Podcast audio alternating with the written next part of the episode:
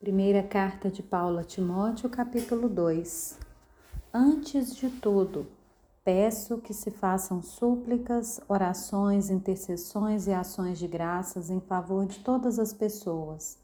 Orem em favor dos reis e de todos os que exercem autoridade, para que vivamos vida mansa e tranquila, com toda piedade e respeito. Isso é bom e aceitável diante de Deus, nosso Salvador que deseja que todos sejam salvos e cheguem ao pleno conhecimento da verdade. Porque há um só Deus e um só mediador entre Deus e a humanidade, Cristo Jesus, homem, que deu a si mesmo em resgate por todos, testemunho que se deve dar em tempos oportunos. Para isso fui designado pregador e apóstolo.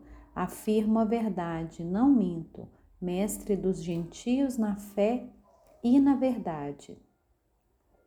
Quero, pois, que os homens orem em todos os lugares, levantando mãos santas, sem ira e sem animosidade. Da mesma forma que as mulheres, em traje decente, se enfeitem com modéstia e bom senso, não com tranças no cabelo, ouro, pérolas ou roupas caras, porém com boas obras, como convém a mulheres que professam ser piedosas. A mulher aprenda em silêncio, com toda submissão, e não permito que a mulher ensine nem que exerça autoridade sobre o homem, esteja, porém, em silêncio.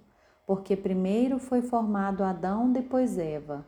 Adão não foi iludido, mas a mulher, sendo enganada, caiu em transgressão mas ela será salva tendo filhos, se permanecer em fé, amor e santificação com bom senso.